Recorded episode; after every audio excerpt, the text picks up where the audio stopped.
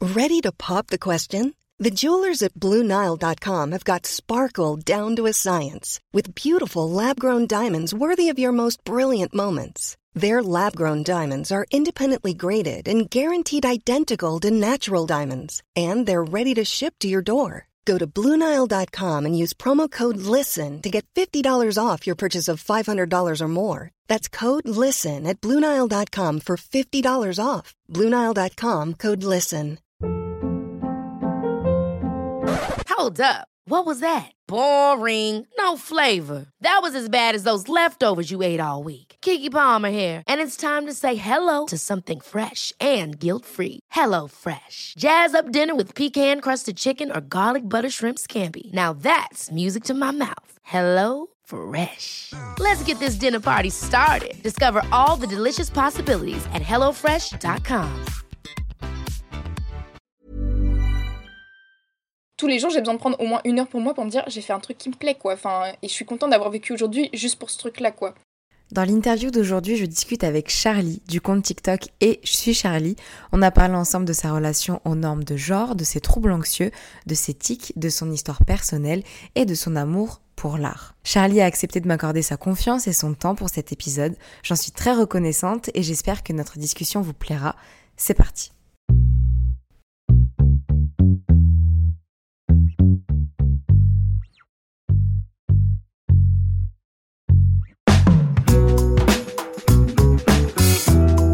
Vous écoutez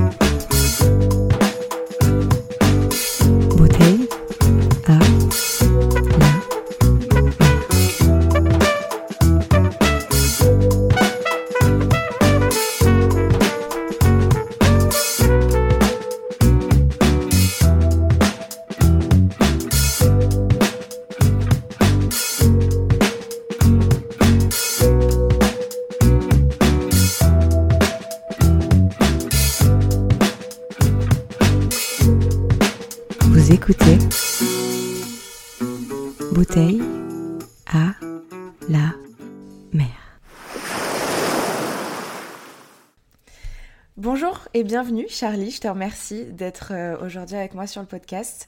Euh, pour te présenter rapidement, tu es euh, une, une TikTokeuse, un TikToker, ça dépend comment tu préfères qu'on le dise. Et je préfère prévenir les auditeurs et auditrices tout de suite. Il y aura peut-être des, des petites intervenances sonores parce que tu as, tu as des petits tics tels que des petits sifflements ou des, voilà, des, des mots qui sortent euh, Voilà. inopinément, on va dire. Donc c'est normal et je, de toute façon, on en reparlera un petit peu plus tard euh, dans l'interview. Pour commencer, je vais te laisser te présenter un petit peu plus en profondeur. Qui es-tu? Euh, Comment pourrais-tu te décrire aux personnes qui nous écoutent aujourd'hui? Eh bien, enchantée, je m'appelle Charlie, j'ai 21 ans. Je suis actuellement encore étudiante à l'université. Je suis en études de waouh, langue étrangère appliquée. Je suis passionnée par l'art. Euh, j'adore m'exprimer au travers de l'art, que ce soit le théâtre, la peinture, la musique, la danse, quoi que ce soit. J'adore ça. Et, euh, là, aujourd'hui, je suis là pour vous parler euh, d'un de mes passe-temps, on va dire. Euh, je sensibilise les personnes autour de différents troubles psychologiques que j'ai pu avoir sur les réseaux sociaux. Et c'est vraiment bien de faire ça, je suis très contente. C'est pour ça aussi euh, que je voulais qu'on discute ensemble. Je, je t'ai découverte euh, en, en regardant mes pour toi sur TikTok parce que j'ai découvert cette application et je la trouve absolument géniale. Et, euh, et je me suis dit que ce serait top qu'on puisse discuter. Donc déjà, vraiment merci beaucoup d'avoir accepté mon invitation. Qu'on a dû malheureusement d'ailleurs décaler parce que je suis tombée malade le jour du rendez-vous. C'était bof. Mais on est enfin en train de- d'enregistrer ça et je suis contente. Euh, alors, pour commencer, on va parler un peu de ton enfance, pour faire une petite rétrospective euh, de ta vie. Est-ce que tu pourrais me parler de toi en tant qu'enfant? Comment tu as grandi? Quels souvenirs tu as de cette période? Eh ben, pendant mon enfance, quand j'étais jeune, j'étais très extravertie. Je pense que j'ai vraiment eu une enfance agréable, euh, joyeuse. J'ai toujours été ouais, le genre à, à dire ce que je pensais et j'adorais être en contradiction avec les autres. Enfin, je sais que vraiment, c'était un truc. euh, J'avais déjà ce truc de mon caractère que. Que je pense j'ai toujours de. Ouais, de dire ce que je pensais et j'étais pas. Même enfant, quoi. Je pouvais me brouiller avec mes amis, il y avait pas de souci. Si j'étais pas d'accord avec elles, euh, je suis pas d'accord, il y a, pas de y a pas de problème. Euh, j'avais vraiment pas peur des risques. Enfin, vraiment, je veux dire que ce soit. euh, je me souviens, les garçons qui pouvaient venir nous embêter sous prétexte qu'on était des filles. euh, moi, je. Il n'y avait pas de souci, je me laissais pas marcher dessus j'allais même rétorquer vers les garçons, que ce soit mes amis. Ouais, il y avait un peu ce truc, de mouvement de, de groupe quand on est jeune, quoi, de suivre, de vouloir toujours acquiescer. Moi, j'étais toujours la personne qui se retrouvait toute seule parce que, waouh, parce que j'étais pas d'accord, mais, mais je m'en fichais. Et, c'est pareil avec les profs, quoi. Je sais que si un truc qui me plaisait pas, je le disais. Euh, mais sinon, à part ça, euh, je pense que ouais, j'étais, j'étais une, une, enfant assez joyeuse et assez euh, vive, on va dire. T'avais vraiment une force de caractère, en fait, qui s'est affirmée super tôt. C'est top. Est-ce que dans ton éducation, tu as eu le sentiment d'avoir une éducation genrée, euh, plus particulièrement pour euh, les filles notamment, vu que c'est ton, ton, genre euh, de mhm. naissance? Est-ce que tu as le sentiment que, de par ton éducation, peut-être de par aussi l'école, tu as eu une éducation genrée ou, ou pas? Eh ben, je pense que au, travers de mes parents, j'ai pas eu forcément une éducation très genrée. En fait, j'ai un frère qui a à peu près le même âge que moi, donc on a grandi ensemble et c'était la même chose pour nous deux, quoi. Donc il n'y avait pas vraiment de grosses différences. Euh, après, j'ai grandi entourée de garçons autour de moi, euh, parce que euh, autour de moi, c'était surtout énormément de garçons qui y avait. Donc en fait, j'étais plus représentée comme la fille du groupe.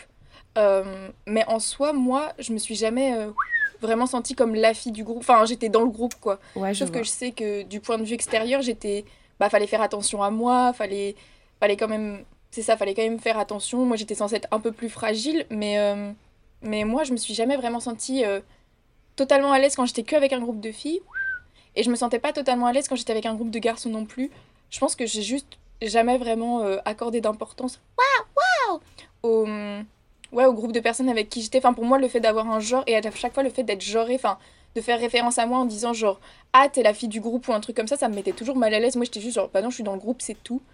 Mm. Mais, euh, mais je pense que j'ai quand même eu de la chance autour de moi qu'on ouais, on, on m'a pas vraiment fait de différence dans mon éducation, c'est plus la société en fait qui a fait que ben malgré tout je restais différent des autres quoi. Oui, forcément. Et d'ailleurs, euh, c'est ça que j'aimerais aussi te poser comme question. J'ai vu sur ta bio TikTok que tu te genrais par euh, les pronoms il et elle. Mhm. Euh, est-ce que tu pourrais nous parler un petit peu de ça? Quelle, À quelle identité de genre tu t'identifies le plus et pourquoi tu t'identifies aux deux pronoms?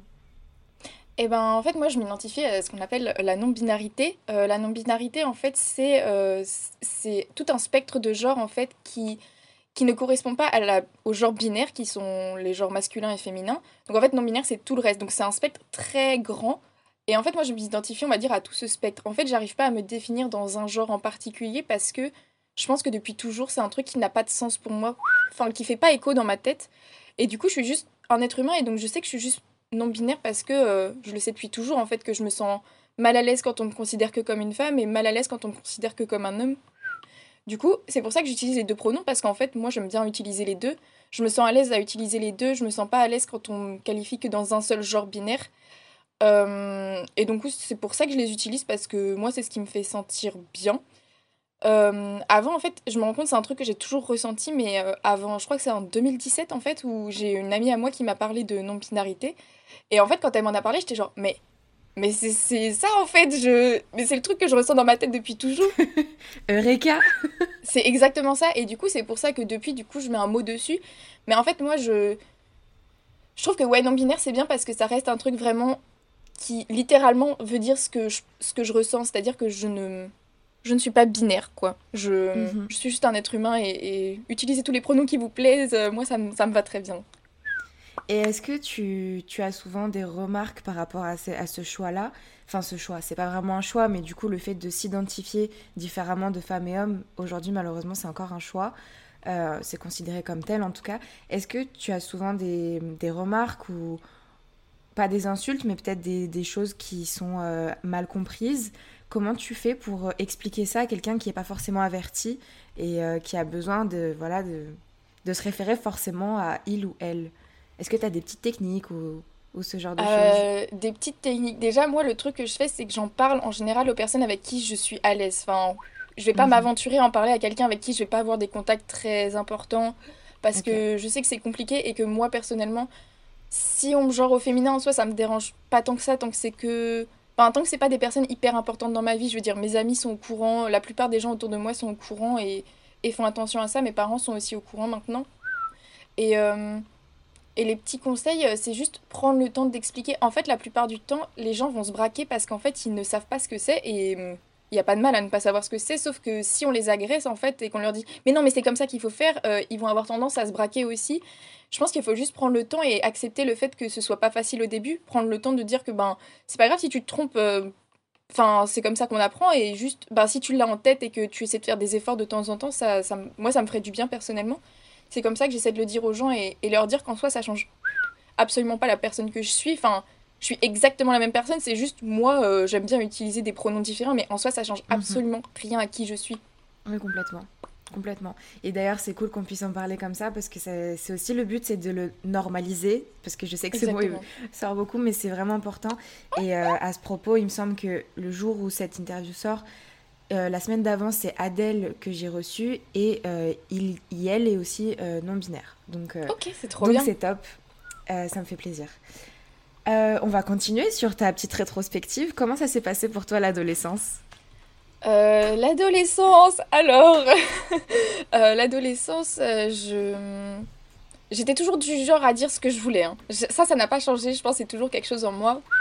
J'avais même peut-être tendance à être un peu agressive envers, envers les autres. Je pense que c'est-. Ouais, j'aimais bien la confrontation euh, Ouais. et de- d'exprimer que j'étais différente des autres.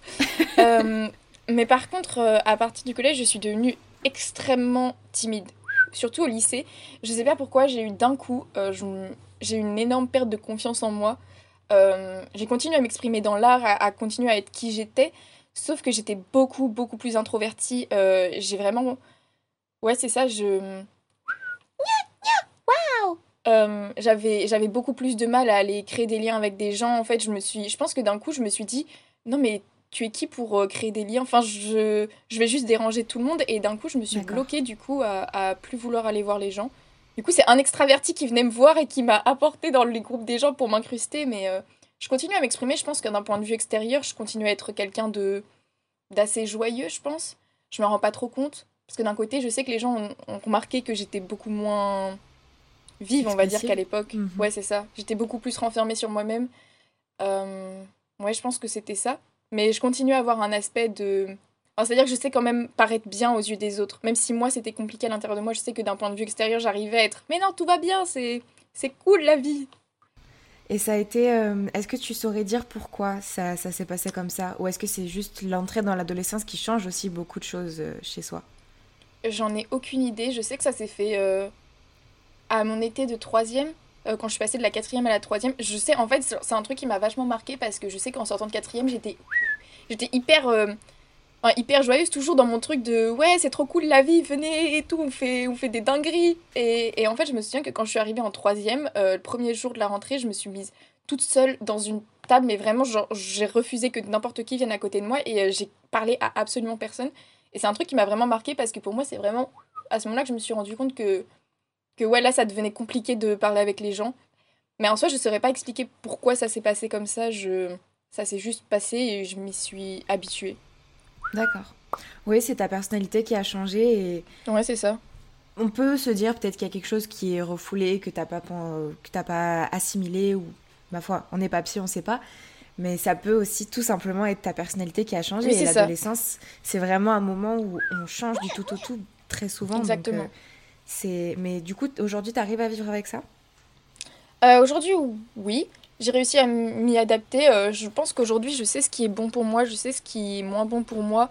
Et je me Mhm. prends beaucoup moins la tête dessus. C'est-à-dire que s'il y a des gens que j'ai envie de voir, parce que ça me fait du bien de les voir, je vais les voir. Et s'il y a des gens que j'ai pas envie de les voir, euh, enfin, je veux dire, je vais... même mes amis, je vais leur dire très clairement Non, écoute, j'ai pas envie de te voir maintenant. Euh. Je pense que. Enfin, vrai, c'est un truc, je me rends compte que vraiment, j'ai depuis toute petite de dire vraiment ce que je pense. Et, et on m'a souvent dit que je manquais un peu de tact. Des fois, je. Mais pour moi, c'est la chose la plus simple d'être direct et au moins tout est clair. Il n'y a pas besoin de se prendre Mm. la tête. Si j'ai envie de te voir, je te le dis. Si j'ai pas envie de te voir, je te le dis. Mais c'est pas forcément négatif, quoi. Non, et puis je pense que c'est aussi une manière de se faire passer avant. Et c'est important d'être un peu égoïste des fois. Donc, euh, non, je pense que t'as Ouais. raison. C'était quoi ton rapport au corps à l'adolescence? Euh, alors, je pense que. En fait, j'ai très peu de souvenirs de mon rapport au corps à l'adolescence. Euh, en fait, je pense que j'étais énormément dans le déni de mon corps. Euh, je pense que. Je sais que je me cachais énormément à travers mes vêtements. Je sais que j'ai expérimenté plein de styles différents et. Je, je, je pense que je me voyais surtout au travers de mes vêtements, en fait, plutôt que de mon corps en lui-même. parce que Ok. j'aimais pas mon. Je sais même pas si c'est que j'aimais pas, c'est juste. Je voulais pas qu'il existe. Et je savais pas quoi faire avec, il était là, mais j'étais juste, mais tu. Pourquoi? Et, et aussi par rapport bah, au fait, enfin quand j'ai commencé à l'adolescence, évidemment, il y a mon corps qui, mes formes qui se sont développées, mais ma poitrine, tout ça, et je faisais énormément de dysphorie de genre, c'est-à-dire que la dysphorie, c'est en gros, euh, moi comme je me sens pas totalement femme, bah en fait le fait qu'on voit mon corps comme un objet féminin, enfin vraiment en plus le fait qu'on sexualise énormément le corps de la femme, j'étais très mal à l'aise, donc euh, c'est un plaisir. Mmh, et du coup, je, je, me sentais vraiment mal à l'aise dans ça, donc euh, j'ai vraiment essayé de cacher mon corps. Je sais que pendant une période, je faisais que de m'habiller. Je m'habillais que dans les magasins vraiment réservés aux hommes. Enfin, j'avais vraiment le look du dandy un peu, genre J'étais au lycée seulement et j'avais toujours un chapeau melon avec un nœud papillon, une chemise, des. Enfin, j'adorais aussi et sauf que je me rends compte que c'était vraiment pour moi une manière de dire euh, je suis pas qu'une femme, ok? Et, oui, je vois. Et du coup, euh, je me cachais beaucoup derrière mes vêtements, je pense. Donc, j'ai pas tant de mm. souvenirs de mon rapport au corps, on va dire. Bah, c'est un souvenir, hein, l'air de rien. C'est pas le corps à proprement parler, mais voilà, tu remarques qu'il y avait une espèce de déni, euh, de, comme d'une une certaine dépersonnalisation entre toi, enfin ton mhm. esprit et, ton corps. c'est intéressant. Euh, super, bah écoute, on va pouvoir continuer. Euh, après le lycée, où est-ce que tu es allée? Donc là, tu nous as dit que tu étais euh, en, LEA, donc langue étrangère appliquée. Je suis d'ailleurs aussi dans le même cursus. Ah bah génial Qu'est-ce que tu as fait du coup pour aller dans cette voie-là? Est-ce que ça a été compliqué pour toi de savoir où tu voulais aller? Comment ça s'est passé l'orientation après le lycée? L'orientation après le lycée, ça m'a mis une grosse pression euh, parce que j'étais oula, il faut que je commence à faire des choix pour moi et moi je savais pas ce que je voulais faire. Mm. Alors euh, en fait, je suis allée en langue étrangère appliquée parce que j'ai toujours été hyper intéressée par euh, les langues, par les cultures de différents pays. Je trouve que la langue c'est un moyen énorme d'expression et je trouve ça génial de l'étudier. Et je voulais mm. apprendre plusieurs langues, c'est pour ça que je suis allée là et, et en fait, j'y suis allée plus en me disant que de toute façon, j'ai rien à perdre parce que je savais pas quoi faire. Et je sais que j'ai pas envie de. Là, je suis en commerce international et je sais que c'est pas du tout ce que j'ai envie de faire de ma vie. Sauf que je me suis dit, apprendre de les. Enfin, sur le monde économique, apprendre des langues, ça me sera toujours utile et c'est quelque chose qui m'intéresse. Euh, mais en fait, moi, là, j'aimerais beaucoup plus euh, me diriger euh, vers le domaine. Enfin, le monde de l'art. faire de l'illustration, des choses comme ça. le truc, en fait, c'est. Je pense c'est un truc que j'ai toujours voulu faire. Sauf que je sais que c'est quelque chose de compliqué et du coup on m'a toujours dit non mais c'est très compliqué, ne fais pas ça. Enfin on me l'a beaucoup répété et je pense que du coup j'essayais moi-même de me dire non c'est trop compliqué, je peux pas le faire, je peux pas le faire et euh, bah, j'ai réalisé là au cours de ma licence que bah si je peux le faire si j'en ai envie enfin et du coup c'est vers ça que j'aimerais me diriger maintenant donc terminer ma licence waouh en langue étrangère appliquée et ensuite euh, me, me diriger vers le monde de l'art. Je pense que cette licence ça m'a vraiment enfin moi mon objectif c'était vraiment de me donner du temps supplémentaire pour réfléchir à ce que je voulais faire quoi. Et de toute façon, tu as appris des choses grâce à tes langues étrangères, donc ça ne pourra que t'aider. Totalement. C'est chouette, c'est top. Ok, bah écoute, on va pouvoir continuer sur euh, le centre un petit peu de notre interview avec euh, les... mes petites questions dédiées, comme j'aime bien les appeler. Comme on le disait au début, tu as un compte TikTok qui s'appelle Et je suis Charlie, que je mettrai en description. Tu avais eu un compte Je suis Charlie, non, qui a été supprimé, il me semble. Oui, c'est ça. En fait, il a été supprimé, puis après, il a été remis. En fait, je pense que TikTok la, la banne parce qu'avec mes insultes, euh, ils n'ont pas dû capter ah, que c'était des Et du coup, ils m'ont banni un moment et après, ils l'ont remis en, en, service. Et du coup, tu utilises les deux ou tu n'utilises qu'un des deux? Euh, J'utilise les deux. Donc, et je suis Charlie, je l'utilise euh, vraiment pour parler tout ce qui va être les troubles psychologiques, enfin les tics, tout ça. Et mon autre mhm. compte, j'utilise plus pour le spam, c'est-à-dire pour faire des trucs qui, moi, me. Enfin, qui n'ont pas forcément de rapport, mais que moi, ça me fait rire de le faire, quoi. Ok, ça marche. Mais je mettrai les deux, comme ça, les gens pourront regarder les deux. Ok, ça marche. en, en, tout cas, sur le Et je suis Charlie, tu as plus de 100 000 abonnés à l'heure où on enregistre, donc euh, félicitations. Euh, et tu cumules plus de 1 million, 1,3 euh, million de j'aime, pardon. Est-ce que tu pourrais nous parler un petit peu de cette plateforme? Parce que je sais que toutes les auditrices et auditeurs qui sont en train de nous écouter ne connaissent pas forcément. C'est aussi une plateforme qui est encore malheureusement pas mal diabolisée par les, plus, les plus vieux, entre grands guillemets. Est-ce que tu pourrais nous parler de cette plateforme? Pourquoi tu t'es lancée? Et un petit peu plus ce que tu fais dessus, même si tu nous en as déjà un petit peu parlé. Alors TikTok, c'est une plateforme en fait où on peut mettre, euh, on peut publier des vidéos euh, de 60 secondes maximum. Euh, on peut faire, enfin, on accède à de la musique. Enfin, vraiment, on peut faire du montage assez facilement. C'est vraiment quelque chose d'assez intuitif. Et en fait, c'est un fil d'actualité de vidéos qui, qui défile comme ça. moi, j'ai commencé à aller sur TikTok. De base, je faisais partie de ces gens qui diabolisent un petit peu TikTok et Et à partir du premier confinement, je me suis dit, bon, on peut essayer de faire des petites folies. J'ai installé TikTok. Et en fait, je me suis rendu compte que le fait qu'il y ait des vidéos courtes, enfin qu'il y ait du continu, du, mm. pardon, du contenu en continu, moi ça mm. m'aidait énormément avec mes troubles, enfin que ce soit l'anxiété ou les choses comme ça, ça me permettait en fait de que mon cerveau se concentre sur autre chose. Donc j'ai adoré TikTok pour ça. Et, et en fait, euh, je me suis dit, euh, enfin moi, mon côté créatif, euh, je me suis dit, mais j'aimerais bien faire des petits souvenirs. Enfin, même la vidéo, c'est quelque chose qui me plaît et, je voulais juste partager des moments de vie en fait à la base. Juste des, des trucs, enfin pour moi, je me dis, s'il y a des gens, ça leur fait plaisir de le regarder, bah très bien. Mais c'était vraiment pour moi de me dire, ah bah je prends le temps de, de, me faire un souvenir de ça avec une petite vidéo. Et, et de me faire des souvenirs, des moments de vie, sauf que bah un moment, mes moments de vie, enfin mes troubles, euh, mes tics, mon anxiété, tout ça, ça fait partie de ma vie aussi. Donc j'ai commencé à en parler, euh, mais vraiment de manière. Euh, enfin, moi, en plus, au début, c'était vraiment pour me dire Ah, bah, comme ça, ça me fera un souvenir pour plus tard de voir quand j'avais mes tics, ce sera rigolo. Et, et, en fait, les gens ont. I'm Sandra, and I'm just the professional your small business was looking for. But you didn't hire me because you didn't use LinkedIn jobs. LinkedIn has professionals you can't find anywhere else, including those who aren't actively looking for a new job but might be open to the perfect role, like me. In a given month, over 70% of LinkedIn users don't visit other leading job sites. So if you're not looking on LinkedIn, you'll miss out on great candidates like Sandra. Start hiring professionals like a professional. Post your free job on linkedin.com/people today. Hold up. What was that? Boring. No flavor. That was as bad as those leftovers you ate all week. Kiki Palmer here, and it's time to say hello to something fresh and guilt-free. Hello Fresh. Jazz up dinner with pecan-crusted chicken or garlic butter shrimp scampi. Now that's music to my mouth. Hello Fresh. Let's get this dinner party started. Discover all the delicious possibilities at hellofresh.com. Quality sleep is essential. That's why the Sleep Number Smart Bed is designed for your ever evolving sleep needs. Need a bed that's firmer or softer on either side? Helps you sleep at a comfortable temperature? Sleep Number Smart Beds let you individualize your comfort so you sleep better together. JD Power ranks Sleep Number number 1 in customer satisfaction with mattresses purchased in-store. And now, save 50% on the Sleep Number limited edition Smart Bed for a limited time. For JD Power 2023 award information, visit jdpower.com/awards. Only at a Sleep Number store or sleepnumber.com. Hey, it's Ryan Reynolds and I'm here with Keith, co-star of my upcoming film If, only in theaters May 17th. Do you want to tell people the big news? All right, I'll do it. Sign up now and you'll get unlimited for $15 a month in six months of Paramount Plus Essential Plan on us. Mintmobile.com slash switch. Upfront payment of $45 equivalent to $15 per month. Unlimited over 40 gigabytes per month. Face lower speeds. Videos at 480p. Active Mint customers by 531.24 get six months of Paramount Plus Essential Plan. Auto renews after six months. Offer ends May 31st, 2024. Separate Paramount Plus registration required. Terms and conditions apply if rated PG.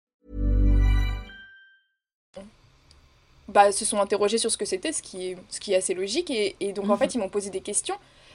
Et moi, j'ai simplement euh, répondu à leurs questions. Et puis, plus ça allait, plus les gens euh, étaient intéressés. Donc, en fait, ça s'est fait très, très naturellement. Où, en fait, moi, je partage mon quotidien. Et donc, je partage évidemment aussi tout ce qui fait partie de mes troubles. Et les gens, au travers de ça, je peux les sensibiliser, leur montrer ce que c'est de vivre avec un trouble au quotidien. C'est pas seulement. Euh, je veux dire, on, on, vit bien quand même le reste du temps. C'est pas parce qu'on est malade que que notre vie est toujours compliquée, donc je montre les moments joyeux, les moments, bah, je montre la réalité en fait. Comment est-ce que ça se passe quand je dors, comment est-ce que ça se passe quand, quand je mange, quand juste je me balade, comment, comment ça se passe dans les moments où ça va moins bien, les moments où bah, je fais des crises, comment est-ce que comment est-ce qu'on peut aider les personnes quand ça va pas? Et, et c'est juste ouais c'est donner un peu de courage aux autres. Parce que moi c'est quelque chose qui m'a beaucoup touché euh, enfin sur TikTok j'ai rencontré des personnes qui faisaient ça. Et je me suis dit euh, et moi aussi, j'ai envie de le faire, c'est trop bien. Enfin, je trouve ça tellement inspirant. Je me suis dit, j'ai envie de le faire et, et du coup, je l'ai fait. C'est top. Et en plus, euh, moi, en tout cas, personnellement, ça m'a permis de redécouvrir, parce que je connaissais un petit peu euh, ce trouble-là de, des tics, notamment de ceux que tu as, parce qu'il y a d'autres créateurs euh, plus anglophones qui font des, des vidéos, des vidéos pardon, sur ce sujet. Et je trouve ça super intéressant. Ça permet de sensibiliser, ça permet de, encore une fois, normaliser tout ça. Mhm. Euh, et, c'est d'utilité publique. oui.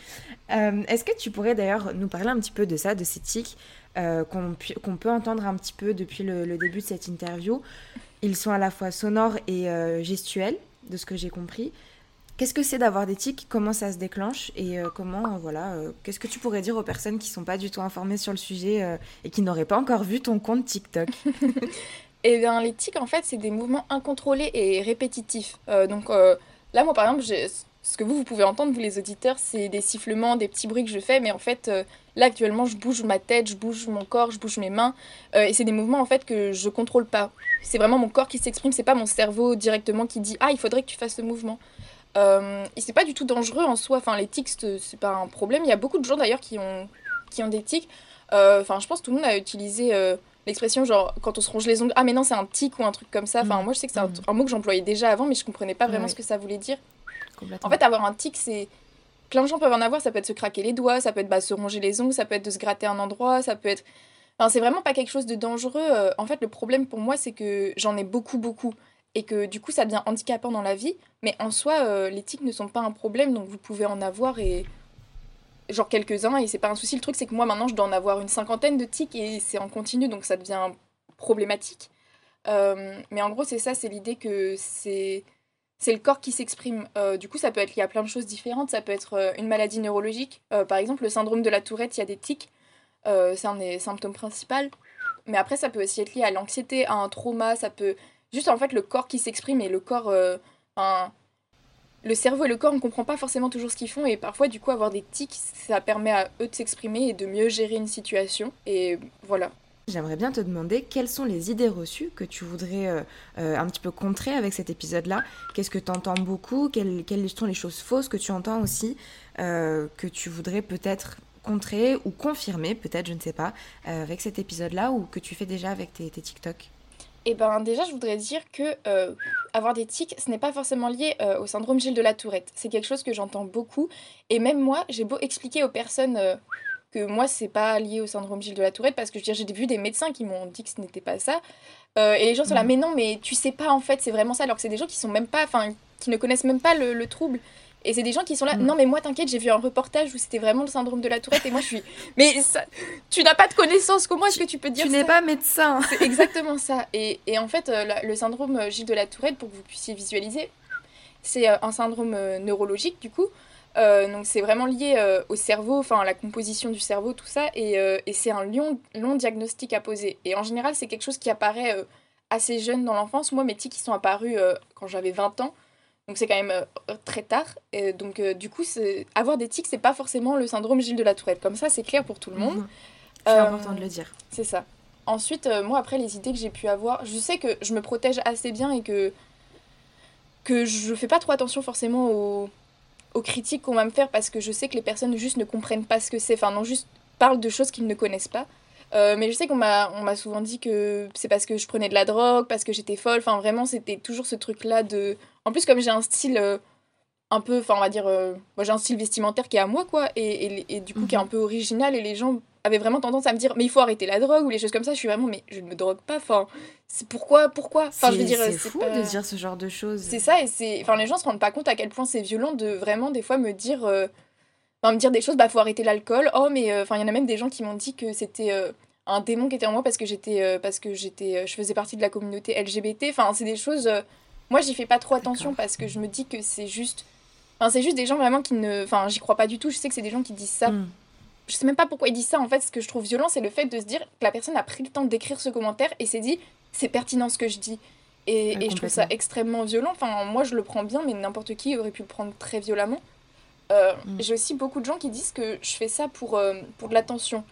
Sauf que moi, à un moment au début, enfin, je comprenais pas pourquoi j'avais des tics et, et à un moment j'ai même failli y croire. Je me dis non, mais c'est pas vrai, c'est toi, tu fais semblant et tout, et ça de te convaincre toi-même. Alors que Enfin, non, je veux dire, je tique du matin jusqu'au soir, tout le temps, je fais des crises, c'est extrêmement fatigant, c'est extrêmement handicapant. Et à un moment, je me dis, vraiment, pourquoi est-ce que je ferais semblant d'avoir des tics? Enfin, vraiment, c'est la pire chose à faire. Ça n'a pas de sens. Non, mais bien sûr, euh, ça n'a pas de sens. Et c'est vraiment un peu plus ces idées-là. Après, je sais que j'ai de la chance d'avoir énormément de soutien quand même, beaucoup plus de, de retours positifs, de gens qui me remercient de pouvoir sensibiliser. Euh, j'ai aussi énormément de gens qui me disent que je parle bien, enfin, que eux ils ont des tics et ils me disent mais c'est exactement ça, j'arrivais pas à mettre des mots dessus et t'as réussi à décrire ce que j'avais donc merci beaucoup. Et, euh, et c'est ça en vrai qui me, qui me motive on va dire à continuer dans le sens où bah, malgré tout je me dis que ce, que ce que je fais ça a du sens quoi, ça aide des personnes et c'est ça le plus important et, Et ouais, c'est ça, je fais juste pas forcément attention aux critiques euh, négatives qui ne sont pas fondées, en fait, qui n'ont aucune preuve. Oui, oui, complètement. Surtout que ces personnes-là, comme tu dis, euh, elles sont quand même protégées par la barrière de l'écran sur, ça. sur TikTok et sur des médias qui pourraient te relayer. c'est des choses qu'en général, on se permet pas de dire. Mais comme tu dis, c'est des personnes surtout qui sont pas informées. Je préviens les auditeurs si jamais vous entendrez des bruits parasites, c'est mon chat qui ne cesse de vouloir me monter dessus. adorable. Je suis désolée. Euh, mais voilà, c'est très important ce que tu fais et tu as bien raison de continuer sans te préoccuper de- des critiques. Euh, je sais qu'une question qui revient beaucoup, c'est est-ce que tu tiques en continu, continu, continu ou est-ce que par exemple ça s'adapte en fonction des situations que tu vis Notamment par exemple le tatouage qui peut être euh, un moment assez délicat parce que tu peux pas bouger dans les sens, enfin dans les, tu peux pas faire les mouvements que tu veux. Euh, est-ce que par exemple quand tu es à la bibliothèque, quand euh, tu manges, quand tu dors, tout ça, comment ça se passe? Est-ce que tes tics s'adaptent aux situations que tu vis? Alors, à partir du moment où je suis éveillée, la nuit, je préfère en parler après parce que c'est un autre, c'est autre chose. Mais en fait, quand je suis éveillée, je tic tout le temps. Euh, à la limite, je pense que je peux avoir maximum 20 minutes de répit sans tic. Et ça, c'est euh, quand je suis totalement dans mes pensées ou que je suis euh, concentrée dans ce que je fais. En général, par exemple, quand je peins ou quand je dessine et que mon corps est en action et que je suis concentrée, je vais avoir moins de dire. tics. Mais sinon, en fait, je tic tout le temps. Mais mes tics s'adaptent, par contre. C'est-à-dire que, par exemple, euh, ben, par exemple, quand je, je- je suis allée me faire tatouer, euh, je, je vais tiquer. Mais par exemple, je vais avoir des tics qu'au niveau du visage. Donc, c'est des choses qui vont pas me faire bouger trop, en fait. C'est des... Je vais continuer à tiquer parce que j'en ai besoin. Mais euh, je vais Mhm. pas forcément bouger mon cou, je vais pas forcément bouger mes bras ni mes mains parce que parce qu'il faut que j'évite de bouger. Et dans ces cas-là, je préviens aussi euh, bah, ma tatouée, je l'ai prévenue pour lui dire de faire des pauses de temps en temps pour que je puisse euh, relâcher mes tics. Mais on va dire qu'en fait, ils peuvent s'adapter. Par exemple, quand je mange aussi, euh, je vais pas avoir les mêmes tics en fait. Ça dépend des situations, mais je vais pas avoir les mêmes tics. Je sais que j'ai des tics aussi quand je mange. Ça dépend même des aliments que je mange. Je sais que par exemple, tout ce qui va être liquide, c'est beaucoup plus compliqué pour moi de manger. Je sais pas pourquoi, mais mon cerveau, par exemple, je vais avoir tendance à, à, ouais, à me servir et à re me desservir, à, à vouloir jeter la nourriture ou des choses comme ça. Euh, mais en soi, euh, je tique tout le temps. Mais je pense que c'est un peu. euh, on est d'un être vivant et on doit toujours s'adapter à son environnement. Et donc, en fait, je pense que pour quelqu'un vu de l'extérieur, le fait de tiquer, on doit se dire que c'est hyper handicapant. Mais en fait, je m'adapte à mon environnement comme il le faut. Quoi. Alors, oui, je tique. Mais euh, ça m'empêche pas de faire les choses. Enfin, je peux toujours. euh, Bah, par exemple, quand je prends ma douche, je siffle dans la douche, mais en soi, ça m'empêche pas de prendre ma douche. Euh, Quand je me brosse les dents, c'est Mhm. pareil, je bouge beaucoup la tête, mais je peux quand même me brosser les dents. Euh, toutes ces choses-là, en fait, c'est. C'est, je peux quand même continuer à les faire. Euh, après, par contre, j'évite quand même les endroits, genre la bibliothèque, euh, je vais pas y aller. Parce que c'est. Enfin, je peux me contrôler, mais je peux pas me contrôler non plus indéfiniment. Et la bibliothèque, si j'y vais en général, c'est pour rester quelques heures. Oui, puis c'est Euh, fatigant pour toi de, de te contrôler, j'imagine. Ouais, c'est ça. En fait, quand je me contrôle, euh, je peux pas me. En fait, si je me concentre sur le fait de contrôler mes tics, je peux pas me concentrer à fond dans ce que je fais d'autre. Et, euh, et c'est extrêmement fatigant aussi. Donc, euh, c'est pas du tout Mhm. euh, bénéfique. Et, euh, Complètement, oui. Et au niveau de la nuit, en fait, euh, je sais que je tique la nuit parce que quand j'ai dormi avec des personnes, ils m'ont dit que je, que je tiquais. Sauf que c'est totalement différent. En fait, ça va plus être déjà des mouvements du corps. Enfin, vraiment, je vais pas me mettre à siffler en plein milieu de la nuit, quoi. Euh, Mhm. Donc, je vais avoir des mouvements. Mais moi, en fait, comme je dors, j'en ai même pas tellement conscience. Enfin, c'est comme n'importe qui qui bougerait la nuit, en fait. Je, j'ai un sommeil agité, mais en soi, moi, je dors, donc il n'y a pas de souci. Enfin, je dors bien. Euh, je sais qu'à la limite, je vais être plus fatiguée le matin. Je peux me réveiller dans des positions un peu étranges parce que du coup, j'ai bougé la nuit. Mhm. Mais en soi, j'ai pas de. Enfin, c'est pas plus dérangeant que pour quelqu'un qui bougerait beaucoup la nuit, quoi. Est-ce que tu tiques dans tes rêves? Je sais pas pourquoi j'ai pensé à ça, mais euh, je te pose la question. Et ben, ça dépend. Ça m'est arrivé d'avoir des rêves où je tiquais et ça m'est arrivé deux, trois fois, je crois. Ou avoir. En fait, et comme je. Je pense qu'en fait, dans mon rêve, je, je tiquais et que mon corps, comme bah, je dormais, il bougeait pas trop. Ça m'a vraiment réveillée d'un coup, en fait, où je me suis mise à bouger énormément et à crier parce que j'étais frustrée de pas pouvoir tiquer, je pense. Mais euh, ça m'arrive ça m'arrive très rarement, la plupart du temps, dans mes rêves, euh, je tique pas. Euh, Non. Oui, parce que c'est aussi un truc qui est arrivé euh, malheureusement, enfin, finalement, il y a pas longtemps Ouais, dans ça. ta vie. Donc j'imagine que peut-être euh, ton cerveau, il a pas. Enfin, Peut-être, ouais. je sais pas. Je, Je dis sais ça pas, comme ça m'arrive mais- d'avoir des rêves où, où je tique et euh, après je sais que j'ai tendance à avoir quand c'est des rêves beaucoup plus réalistes, je vais avoir des tics. Mais après Mm. comme j'ai beaucoup de rêves qui sont très très perchés de façon euh, enfin je tique pas parce que de toute façon rien ne va dans le rêve quoi. Enfin vraiment qu'il y ait des tics ou pas, c'est juste euh, Oui, voilà. là, c'est vraiment un autre univers. quoi, C'est ça. vois.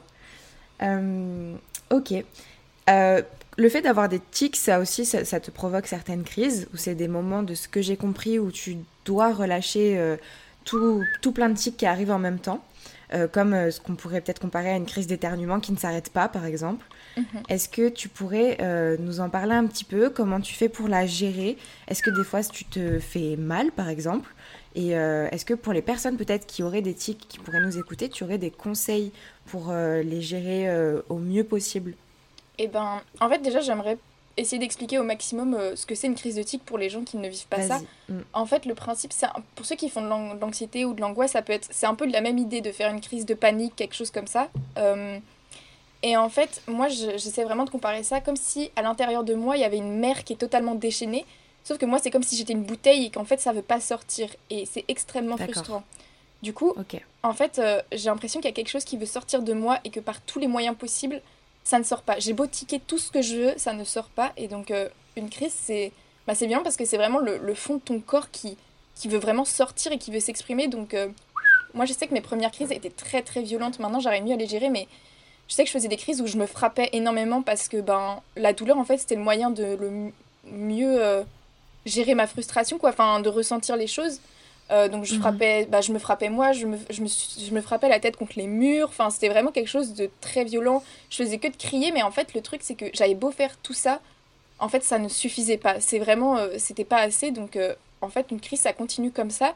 Et en fait, en général, une crise, ça s'arrête parce qu'on tombe de fatigue. Enfin, parce que au bout d'un moment, une crise, c'est pas si long que ça en elle-même. Genre, les miennes doivent durer 40 minutes maximum. Mais sauf que, en fait. C'est déjà pas mal. Ouais, c'est déjà pas mal. Mais en général, ça dure 20 minutes. Euh, et 20 minutes en fait où on bouge non-stop, enfin c'est vraiment 20 minutes de cardio quoi. Enfin, et du coup, c'est à la fin, on est juste épuisé.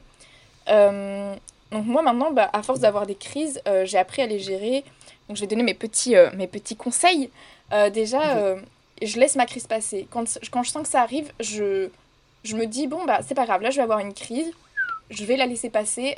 dans une heure, je serai, enfin dans une heure sûre, je serai juste en train de dormir, il n'y a pas de souci. Parce qu'en fait, plus j'essaie de la retenir, pire elle va être après, en fait. C'est juste la décaler, en fait. C'est vraiment comme si on était une bouteille d'eau qu'on remplit. Et sauf que, bah, à un moment, il faut vraiment la vider, quoi. Enfin, ça peut pas juste mhm. euh, attendre. Euh, moi, personnellement, pendant ma crise, euh, j'ai besoin de m'isoler. Donc, je porte un casque en général. J'ai même pas de musique dedans, c'est juste pour me couper du monde. Je me mets seule à un endroit où où il y aura pas trop de gens parce que bah, des fois, quand c'est en public, et eh ben, les gens vont être là malgré tout. Mais j'essaie de me mettre à un endroit où il y aura le moins de gens possible. Euh, et j'essaie de ne pas me juger. Et s'il y a des gens autour de moi, j'essaie de me dire, enfin vraiment d'ignorer le fait qu'ils sont là, parce que plus je vais me juger, pire ça va être. J'essaie juste de me dire que, ben, de toute façon, ma crise, elle se passe là, ne, ne juge pas ce que tu fais, enfin juste laisse-toi sortir. Et, euh, mm. et j'essaie aussi de me construire un petit, euh, un petit monde, un petit environnement assez safe, en fait bah, je sais que par exemple sur moi j'ai toujours une peluche que je garde sur moi euh, même quand je me balade en ville parce que c'est quelque chose de mou et que par exemple je peux mordre ou je peux, je peux frapper avec et ça, me, ça fera pas de mal. Euh, mhm. Pareil quand je suis chez moi en général je me mets vraiment en plein milieu de mon lit, euh, je vire tout ce qu'il y a sur mon lit pour être sûr que... Enfin, je peux frapper avec les oreillers, je peux frapper enfin, sur mon lit mais en soi ça craint rien. Et, mhm. et après les crises chacun a sa manière de les vivre. Euh, mais je pense que le plus important, c'est vraiment de se dire que ça va passer et qu'il faut pas s'en vouloir. Si elle est là, il faut juste la laisser passer et puis ça va passer. Donc il n'y a pas de, y a pas de mm. souci à avoir. Il faut juste réussir à se mettre en sécurité pour pas se faire trop de mal, quoi. Ouais, t'as as un discours qui est super bienveillant envers toi-même. C'est rare, je trouve. C'est cool. C'est vraiment ce truc de juste se laisser tranquille, accepter que c'est là et, euh, et faire en sorte que ça passe le plus mm-hmm. euh, sereinement possible, en fait, si j'ai bien compris. Ouais, c'est exactement ça. Ok. Est-ce que tu as un suivi euh, psychologique par rapport à ça? Euh, alors j'ai un suivi, en fait je suis très suivie par mon médecin traitant qui me suit depuis toujours. Euh, j'ai un psychiatre aussi, mais mon psychiatre est plus pour un autre domaine dont on va parler après pour mes troubles du comportement alimentaire. Et là du coup je vais commencer une psychothérapie avec une psychologue du coup, une psychothérapeute. donc on va commencer ça, ça sera dans le mois de mai. à propos de métique du coup, le truc c'est qu'en fait les délais pour avoir un rendez-vous c'était assez long. Et euh, du coup, j'ai commencé à propos de ça. Mais en soi, j'ai déjà vu une neurologue, j'ai vu, euh, je vois mon psychiatre régulièrement et je vois mon médecin traitant très régulièrement pour quand même qu'on puisse avoir un suivi. Euh, et si jamais il y a un problème, on appelle un médecin en urgence. je sais que quand il y avait besoin que j'ai un rendez-vous neurologique en urgence, on a, on m'a, on a appelé et puis on a réussi à me caler des, me caler un petit créneau. Donc en soi, je suis quand même suivie, je suis en sécurité, quoi. Ça te rassure d'être suivie ou c'est un truc obligatoire Moi, ça me rassure, c'est...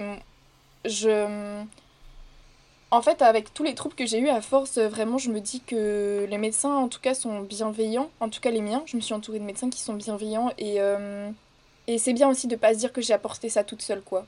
Parce qu'à un moment, c'est épuisant. Et je me dis que j'ai le droit de demander de l'aide. Euh, j'ai besoin d'aide. Je peux pas tout gérer tout seul. Donc, euh, donc le fait que j'ai des médecins, au moins, c'est un truc tout bête. Mais vraiment, ça me permet de voir. Je me dis, ok, tous les mois, je vois ce médecin-là. je et je suis honnête avec lui pendant une heure. Enfin, on prend une heure, je suis honnête, je lui dis toutes les choses. Et au moins, lui, après, il a un regard objectif sur ça.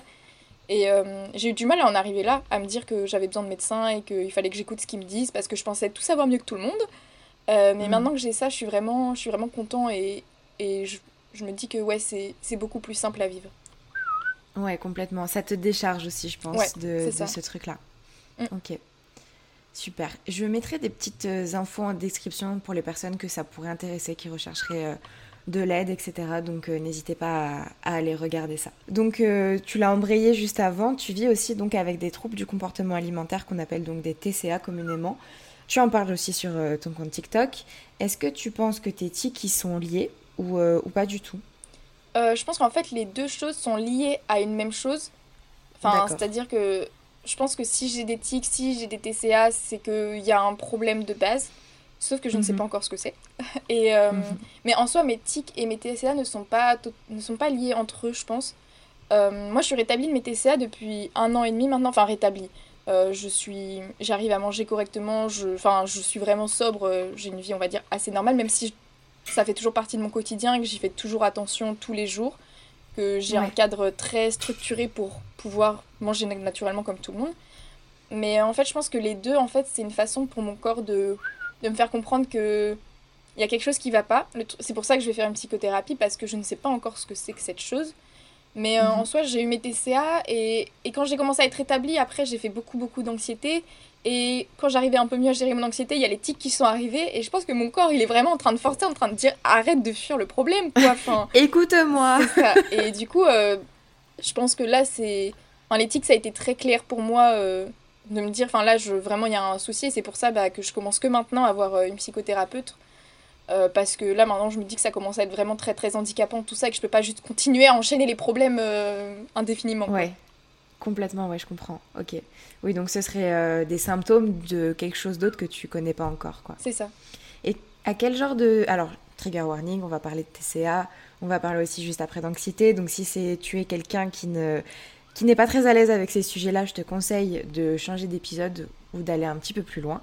En tout cas, euh, pour les personnes averties, est-ce que tu pourrais nous dire, si tu es à l'aise avec ça, à quel genre de TCA tu étais euh, confrontée, vu qu'apparemment, jusqu'à enfin, depuis un an et demi, ça va un petit peu mieux? Euh, Alors moi, j'ai été confrontée à l'anorexie et la boulimie, les deux. C'est-à-dire que j'ai commencé par faire de la restriction. Enfin, l'anorexie, c'est vraiment de la restriction assez sévère. Euh, en fait, c'est un moment où j'ai vraiment perdu. C'est pas juste je fais un petit régime et je fais attention, c'est vraiment un moment où j'ai perdu tout le contrôle. Euh, c'est-à-dire que moi, je pensais tout contrôler. Euh, je pensais vraiment que c'est moi qui gérais ce que je mangeais, tout ça. Et en fait, non, à un moment, je pouvais plus manger du tout ce que je voulais. Enfin, je pensais à la nourriture vraiment 99% de mon temps. Je dormais plus la nuit parce que je pensais à la nourriture que je n'allais pas manger. Enfin, je faisais des obsessions, je me suis coupée de tout tous mes amis parce que ben moi j'allais pas boire un coup avec eux, j'allais pas manger avec eux. Enfin c'était c'était vraiment je faisais du sport en abondance, je pouvais plus rien faire en fait. À un moment je pouvais plus me concentrer en cours parce que vraiment je, je passais mon temps à à tout calculer, à tout compter. Enfin, je pense que je connaissais les calories d'absolument tous les aliments euh, de mon quotidien. Euh, c'était, c'était vraiment quelque chose d'assez, d'assez intense. Mais sur le moment, moi, je le vivais bien. Hein. C'était pas, c'était pas trop un souci. Euh, j'étais vraiment. Oui, bah, tu te rendais pas compte. C'est ça, je me rendais pas compte. Et euh, après ça, en fait, du coup, j'ai voulu recommencer à manger euh, parce qu'avec ma mère, euh, je me souviens qu'une fois, elle m'a dit que, enfin, vraiment, j'ai vraiment l'image d'elle qui pleurait en me disant Mais tu peux pas continuer comme ça, il faut absolument que tu manges. Et du coup, pour lui faire plaisir, bah, j'ai mangé. Mais sauf que j'ai pas réussi à m'arrêter après. Enfin, C'est-à-dire qu'après, du coup, j'ai fait de la boulimie où, en fait, la boulimie, c'est un peu la même mentalité que l'anorexie, je trouve. C'est euh, l'idée de on veut maigrir, on veut, on veut se restreindre, on fait absolument tout pour éliminer, sauf que on n'y arrive pas. Et qu'il y a des moments en fait où on fait des crises de boulimie. Et euh, des crises de boulimie, c'est quelque chose c'est très violent pour soi-même. C'est-à-dire qu'en fait, on va manger énormément. Enfin, c'est même pas manger, c'est vraiment on va se goinfrer. C'est vraiment on se remplit de choses, de mm. d'aliments. mais enfin, je veux dire, c'est même pas pour le plaisir. Enfin, moi, des fois, déjà, avant même de commencer ma crise, j'étais déjà en train de pleurer, j'étais en train de manger en pleurant, en train de, vouloir vomir en fait, et, et, après on cherche euh, à l'éliminer. Donc il y a plein de façons différentes de l'éliminer, hein. euh, c'est chacun a sa façon de vivre sa boulimie, on va dire. Et, euh, mhm. Et donc en fait moi pendant un long moment j'ai aussi entre ces deux du coup, c'est-à-dire que la plupart du temps je faisais de la restriction énorme.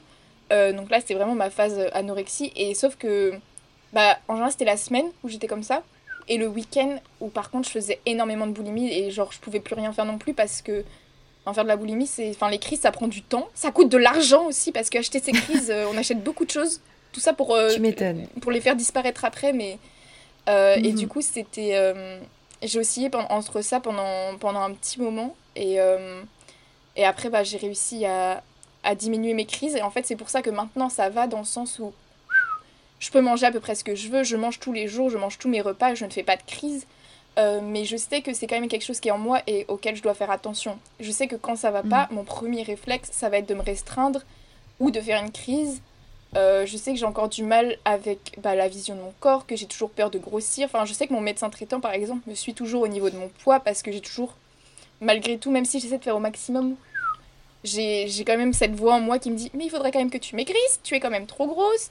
Et, je travaille avec mon psychiatre depuis deux ans maintenant euh, sur ça, en fait, sur tout l'aspect euh, qui n'est pas forcément la nourriture. Enfin, c'est une maladie mentale aussi, les troubles du comportement alimentaire et, toute la vision que je mm. peux avoir de moi. Je sais que toutes mes sensations, toute mes, ma vision des choses est très brouillée. Euh, mais maintenant, on va dire que maintenant, ça va vraiment beaucoup, beaucoup, beaucoup mieux qu'avant, quoi. Enfin, je, je suis vraiment tellement heureux de, de voir où est-ce que j'en suis maintenant. Et pour les gens qui nous écouteraient et qui qui sont en ce moment dans ça, je vous jure que c'est possible d'aller mieux. Euh, quand on m'a dit ça au début, j'y croyais pas. Je me suis vraiment dit, mais ils se foutent de ma gueule, c'est impossible. Comment est-ce que tu peux vivre une journée sans faire de crise? Enfin, Comment est-ce que tu peux arrêter de compter tes calories? C'est impossible. Eh ben c'est possible, je vous jure que c'est possible. Euh, Bien sûr que c'est possible. Mais c'est possible.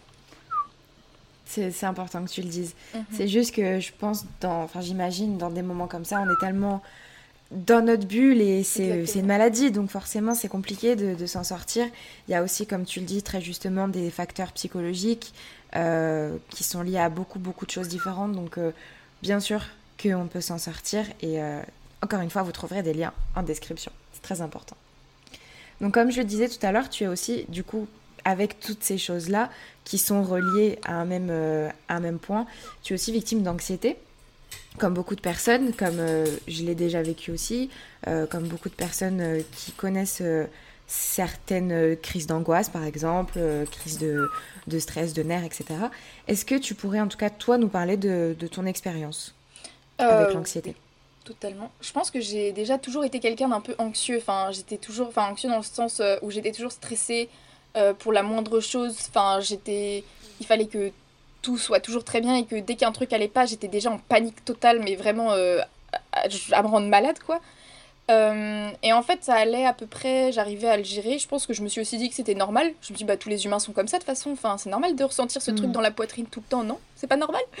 Et à un moment, bah oui, parce qu'on se rend pas compte. C'est ça. Et à un moment, je me suis dit, non, c'est pas normal en fait. Euh, et en fait, mon anxiété, j'arrivais à peu près à la gérer jusqu'au jour où j'ai plus réussi à la gérer, breaking news. Euh, et en fait, après, ça s'est vraiment transformé en angoisse. Euh, j'aimerais bien préciser euh, la différence entre l'anxiété et l'angoisse. L'anxiété, c'est vraiment quelque chose qui est lié à quelque chose de concret. C'est-à-dire qu'on peut être anxieux pour quelque chose qui va arriver parce qu'une situation nous fait peur, alors que l'angoisse, c'est vraiment quelque chose, on ne sait pas pourquoi. Et je pense qu'il y a beaucoup de gens hmm. aussi qui vivent ça, de savoir, de, de, parfois on est, on est extrêmement stressé, on est tendu, on est mal, et on ne sait pas pourquoi. Et ben ça, c'est de l'angoisse. Et en fait, à un moment, euh, mon angoisse, euh, enfin mon anxiété du coup est devenue de l'angoisse et c'était de l'angoisse en continu.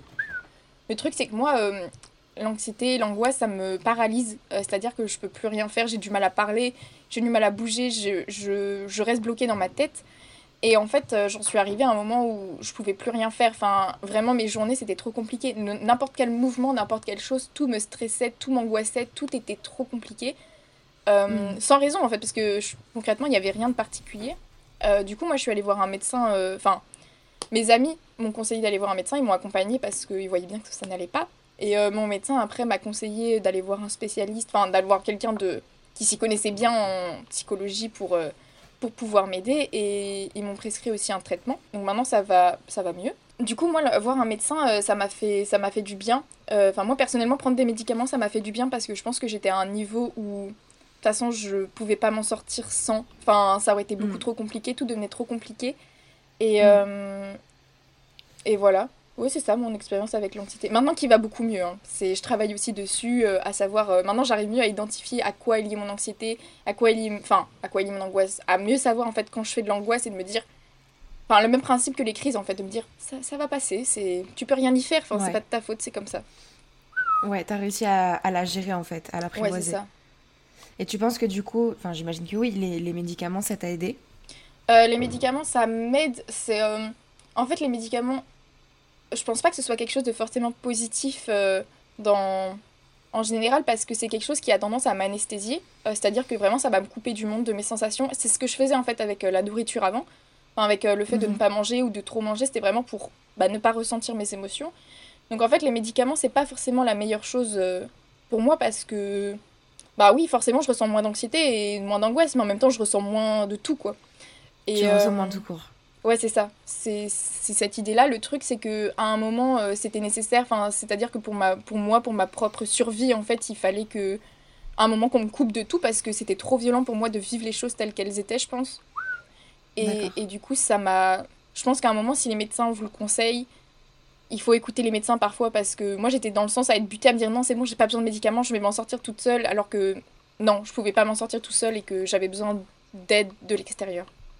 Mm. C'est important aussi d'en parler, même si mhm. euh, c'est pas toujours la meilleure solution, même s'il faut aussi passer par un suivi plus psychologique, euh, avec euh, en cherchant vraiment d'où vient le problème, en discutant et tout. Parfois, les médicaments c'est important et c'est même nécessaire. Donc, ouais, parfois c'est vraiment, faut juste ne pas, enfin faut faut faire attention évidemment, mais à un moment je pense qu'on le ressent que quand on a tout essayé et qu'à un moment on peut plus mm. avancer et que notre vie est juste totalement enfin genre totalement contrôlé par autre chose que par nous, ben il faut, faut accepter d'avoir des médiums euh, extérieurs quoi. Ouais, complètement, t'as raison. Euh, aujourd'hui, est-ce que tu aurais des conseils à partager pour euh, gérer son, son anxiété ou son angoisse Est-ce que tu as des, choses que tu appliques au quotidien ou pendant les crises? Est-ce que tu arrives à les anticiper? Comment tu fais? Est-ce que tu pourrais nous partager deux, trois petits tips que tu aurais par rapport à ça, peut-être? Moi, déjà, pour gérer mon anxiété, je prépare à peu près toutes mes idées de journée la veille. Euh, c'est-à-dire que je sais déjà à peu près ce que je vais faire. Euh, le matin, je sais à peu près ce que je vais faire. Et j'ai aussi euh, tout un, un, cadre en fait autour de moi. C'est-à-dire que je sais que par exemple, quand il y a des moments où je suis pas capable de réfléchir, par exemple, un repas, les repas, c'est quelque chose qui peut toujours continuer à me stresser énormément. Je sais que j'ai des mhm. plats types qui sont rapides à faire et que je mange très facilement, enfin, qui vont pas me stresser. Bah, genre ça, par exemple, je sais que j'ai ça dans toutes les situations en fait. Je sais que si par exemple, à un moment il y a de l'anxiété qui enfin je commence à faire euh, de l'anxiété et ben je vais me mettre avec ma musique je vais m'isoler enfin j'ai plein j'ai tout un, une sorte de rituel un peu mais qui est propre à moi de me dire que mhm. au moins je sais ce qui va se passer et, et, au moins comme je sais à peu près ce qui va se passer dans ma journée je sais comment gérer s'il y a des problèmes bah je me dis il n'y a pas de raison de stresser du coup vu que tu sais ce qui va se passer mhm. après évidemment ça marche pas tout le temps il euh, y a un truc, euh, j'essaie de beaucoup écouter mon corps. Euh, maintenant, je sais comment est-ce que mon corps réagit quand je commence à faire de l'angoisse, quand je commence à faire de l'anxiété. Je, je, sens les, les, petits détails de mon corps. Enfin, je commence à, à, être très sensible à tout, à, à, me bloquer, à me fermer, à entendre trop de bruit, à, à être un peu aigri, à être vraiment hum, ouais, irritable. tendu. ouais, c'est ça. Mm. et du coup, ben, quand je sens que ça arrive, je quand si je suis avec des gens, je les préviens. Euh, comme ça, ils, ils, sont au courant. Euh, sinon, en fait, moi, je vais juste euh, déjà commencer par ne pas me juger. C'est la même chose pour tous les trucs, mais vraiment ne pas se juger. Se dire que de toute façon, la crise, si elle est là, c'est pas toi qui as voulu te faire une crise, tu peux pas t'en vouloir. Enfin, juste, elle est là, elle va passer. Une crise, ça finit toujours par passer, c'est juste temporaire, une crise. Et il faut juste attendre que ça passe. Après, on a tous une anxiété aussi qui est différente, il faut en avoir conscience. Faut pas se comparer aux autres. je sais qu'il y a des gens qui peuvent avoir tendance à être à trembler beaucoup quand ils font une crise. Il y en a qui ont besoin de parler, il y en a qui ont besoin de crier, il y en a qui ont besoin de rester dans le silence. Enfin, chacun a sa manière différente de vivre son anxiété et il n'y a pas de meilleure manière. Enfin, il n'y a pas de hiérarchie de vivre son anxiété. Il n'y a pas une anxiété plus violente qu'une autre. C'est juste comme ça. Et il euh, faut mm. juste écouter ce, que, ce qui vous, vous fait du bien. Euh, moi, par exemple, je sais que ce qui me fait du bien, c'est d'être seule. Euh, c'est de me couper du monde. c'est de pas avoir de bruit et de dessiner. Donc moi, j'ai toujours un, un- enfin mon carnet de croquis en fait sur lequel avec des crayons. Comme ça, si j'ai besoin, je peux juste me mettre seule dans mon coin et je dessine et, et je préviens les gens autour de moi. Je leur dis bah là je fais de l'anxiété. Même mes parents ils sont au courant. Enfin, des fois en plus maintenant ils arrivent à le remarquer euh, et ils me disent ça va? Je dis non je fais de l'anxiété. Ils disent d'accord. Enfin et ils savent qu'il faut juste pas me parler et qu'il faut me laisser faire mon truc quoi. Et, Ouais. euh, et c'est ça et ne pas se juger, ne pas se comparer. Juste, je vous assure qu'une crise ça finit par passer et et ça passera. C'est super important. Merci beaucoup. Merci beaucoup. Bah écoute, euh, on a balayé pas mal de sujets. Là, on va arriver sur les petites questions de fin de, de chaque épisode que j'aime bien euh, poser aux invités. Merci de t'être livré avec, sur tous ces sujets. Merci pour, euh, pour ta confiance, pour ta bienveillance, pour ton honnêteté aussi, parce que c'est pas forcément facile de parler de tout ça. Donc, euh, merci beaucoup. C'est un plaisir. Alors, si tu pouvais écrire une lettre à ton futur toi, par exemple dans 5 ans, qu'est-ce que tu aurais envie de te dire? Comment ça va? Est-ce que est-ce que t'es heureux? Enfin, est-ce que ça va bien? Euh, J'espère que t'as pas trop changé niveau dire ce que tu penses. Enfin, j'espère que t'es toujours, euh, t'as toujours ce truc en toi que tu te laisses pas marcher dessus et que si un truc te plaît pas, tu continues à le dire. Même si maintenant t'es sûrement dans la vie active et que, et que c'est plus compliqué. Euh, j'espère que t'arrives toujours à voir le positif aussi parce que je sais que c'est compliqué, mais que faut toujours essayer de voir le positif malgré tout parce que ça pourra au moins essayer de changer la situation. Donc euh, voilà, j'espère que tu prends soin de toi, euh, que tu manges toujours du chocolat tous les jours parce que t'adores ça et, et que ouais, et que, tu continues. J'espère que tu fais du, beaucoup de dessins encore, de la peinture et que, et que tu t'éclates au quotidien quoi. Voilà. Carrément. Est-ce que tu peux dire aujourd'hui que tu es heureux? Euh, je pense que oui, je suis heureux aujourd'hui. Euh, en tout cas, j'essaie au maximum d'être heureux. Euh, j'essaie vachement de me concentrer en fait au jour le jour déjà. Je pense que après avoir vécu toute ma période d'anxiété et d'angoisse énorme, ça a été très compliqué, mais que maintenant, ce qui me permet vraiment d'aller mieux, c'est de me dire que ça a été pire à un moment et que vraiment maintenant ça va et, et de me dire qu'il y a vraiment des petits bonheurs dans la, dans la journée tout le temps.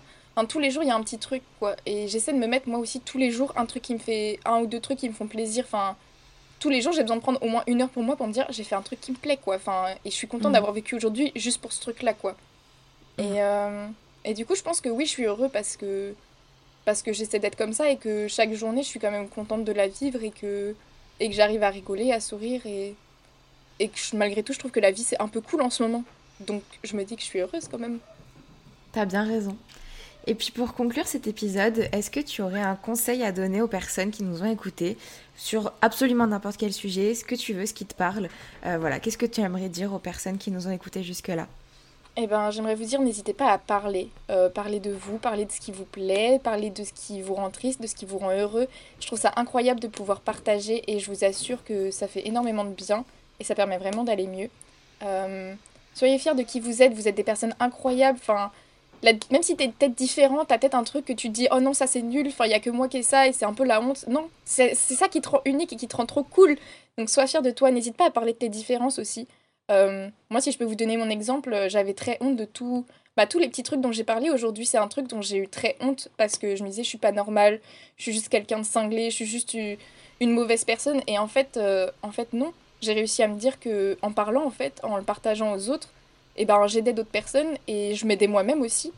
Et donc, c'est trop cool. Donc, n'hésitez pas à partager ce qui vous plaît et ce qui fait que vous êtes vous-même parce que vous êtes des belles personnes et vous méritez de partager ça. Voilà.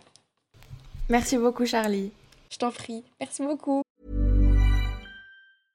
Imagine the softest sheets you've ever felt. Now imagine them getting even softer over time. That's what you'll feel with Bowl and Branch's organic cotton sheets. In a recent customer survey, 96% replied that Bowl and Branch sheets get softer with every wash. Start getting your best night's sleep in these sheets that get softer and softer for years to come. Try their sheets with a 30-night guarantee. Plus, get 15% off your first order at bowlandbranch.com. Code BUTTERY. Exclusions apply. See site for details. Ever catch yourself eating the same flavorless dinner three days in a row? Dreaming of something better? Well, HelloFresh is your guilt free dream come true, baby. It's me, Kiki Palmer. Let's wake up those taste buds with hot, juicy pecan crusted chicken or garlic butter shrimp scampi. Mm. Hello Fresh. Stop dreaming of all the delicious possibilities and dig in at HelloFresh.com. Let's get this dinner party started.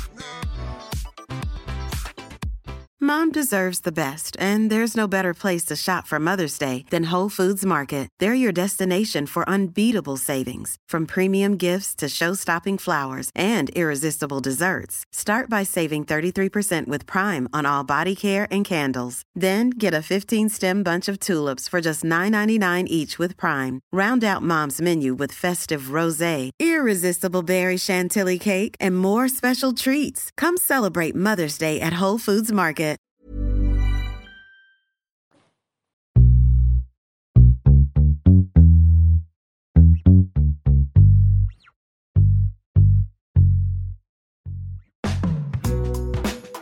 Merci à toi d'avoir écouté l'épisode jusqu'au bout. Je t'invite dès aujourd'hui à soutenir Bouteille à la mer en mettant 5 jolies étoiles sur Apple Podcast avec un commentaire pour me dire ce que tu as pensé de cet épisode.